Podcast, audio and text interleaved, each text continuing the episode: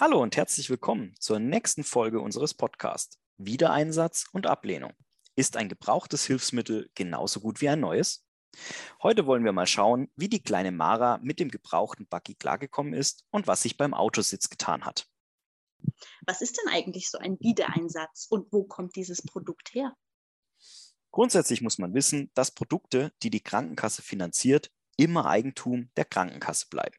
Unter Wiedereinsatz versteht man, dass die Krankenkasse die Produkte mehrmals einsetzen darf und kann und somit ein Hilfsmittel von mehreren Personen benutzt werden kann. Zum Beispiel wächst ein Kind wie Mara irgendwann aus dem Buggy raus.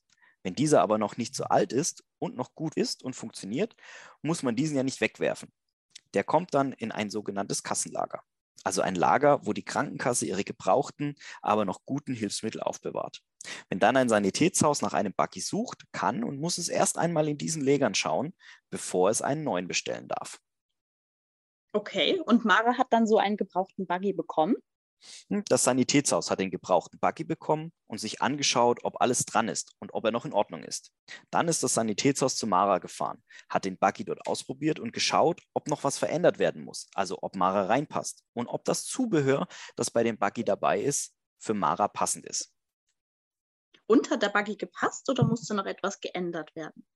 Naja, Mara wollte gar nicht in diesem Buggy sitzen. Er war nicht so schön wie der andere, den sie sich rausgesucht hat und hatte auch nicht so ein tolles Dach. Mara mag die Sonne nicht so und wird von ihr immer geblendet. Der gebrauchte Buggy hat nicht so ein großes Wetterdach und keinen Sonnenschirm.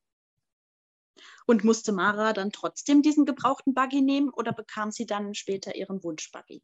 Hm, das Sanitätshaus half der Familie einen Widerspruch zu schreiben. Sie schrieben also mit der Familie einen Brief an die Krankenkasse und erklärten, warum der Buggy nicht gut für Mara ist, warum er nicht ausreichend ist. Mara half mit und erzählte dem Sanitätshaus, dass das Dach zu klein ist, weil die Sonne ihr in den Augen wehtut. Dann sagte sie, der Po tut weh, weil der Buggy nicht so einen schönen weichen Sitz hat. Diese und noch andere Punkte schrieben Mama und das Sanitätshaus in den Brief. Mara schickte den Brief mit ihrer Mama am selben Tag noch weg. Und dann genehmigte die Kasse Maras neuen Buggy? Die Kasse prüfte erst einmal den Widerspruch und nach langen fünf Wochen sagte die Krankenkasse der Familie, dass Mara ihren neuen tollen Buggy mit dem rosa Dach bekommen sollte. Da war Mara richtig glücklich und es dauerte dann auch nicht mehr lange und das Sanitätshaus brachte den Buggy vorbei. Oh, wie schön. Und wie ging es dann mit dem Autositz weiter? Hm, auch für den Autositz schrieb die Familie an die Krankenkasse. Und wie das ausgeht und was in dem Brief drinsteht, erfahrt ihr jetzt. Wie ihr wisst, wurde der Autositz von der Krankenkasse mit dem Grund abgelehnt, ein herkömmlicher Autositz würde genügen und die Familie könne sich so einen selbst kaufen. Dies ist so aber nicht ganz korrekt. Warum lehnen denn Krankenkasse Hilfsmittel ab, wenn sie doch ein Rezept ähm, dafür haben? Kann man so gegen so eine Ablehnung etwas tun? Krankenkassen prüfen ja immer erst einmal, ob ein Hilfsmittel wirklich notwendig ist. Und wenn sie zu dem Entschluss kommen, dass es nicht so ist, also nach der Meinung der Krankenkasse, lehnen Sie die Kostenerstattung hierfür erstmal ab. Hier eine kleine Erinnerung. Wir haben ja in einer früheren Folge schon berichtet, dass die Hersteller die Produkte so normal wie möglich aussehen lassen wollen. Dies ist besonders bei Autositzen der Fall. Und somit sehen einige Krankenkassen die Reha-Autositze als Alltagsgegenstand an und lehnen diese deshalb erst einmal ab. Bei Autositzen muss aber immer beachtet werden, dass Kinder mit Handicap ganz andere Bedürfnisse an einen Autositz haben als gesunde Kinder. Deshalb ist ein Reha-Autositz nie ein Gegenstand des Alltags.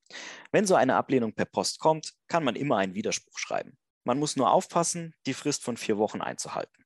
Hier hilft in der Regel das Sanitätshaus oder auch die Hersteller direkt.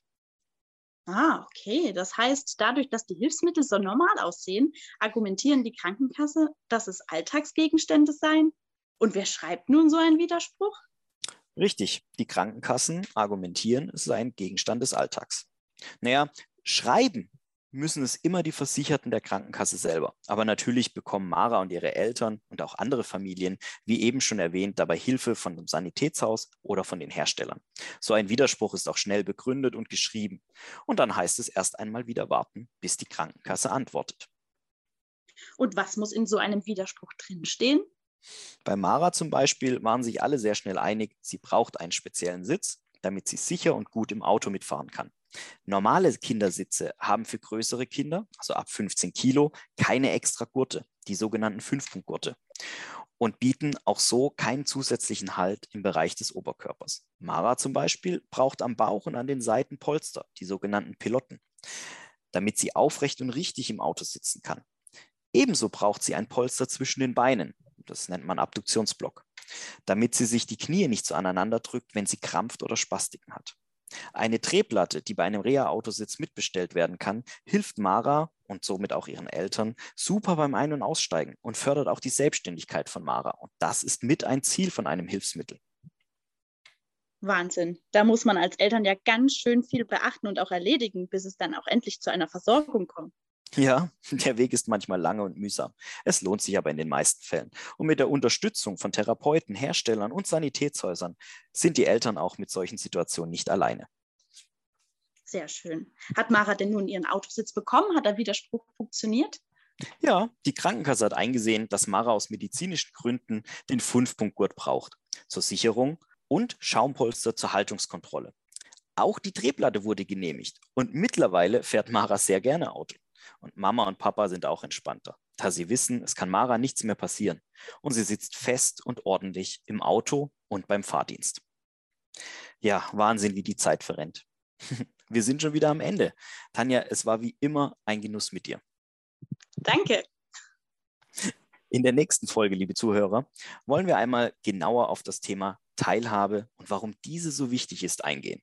Denn Teilhabe ist gerade beim Thema Fahrdienst, Schulen und auch im Bereich der Behinderung ein ganz, ganz wichtiges und leider noch sehr verkanntes Thema. Wir freuen uns. Bis zum nächsten Mal und danke fürs Reinhören. Euer Daniel.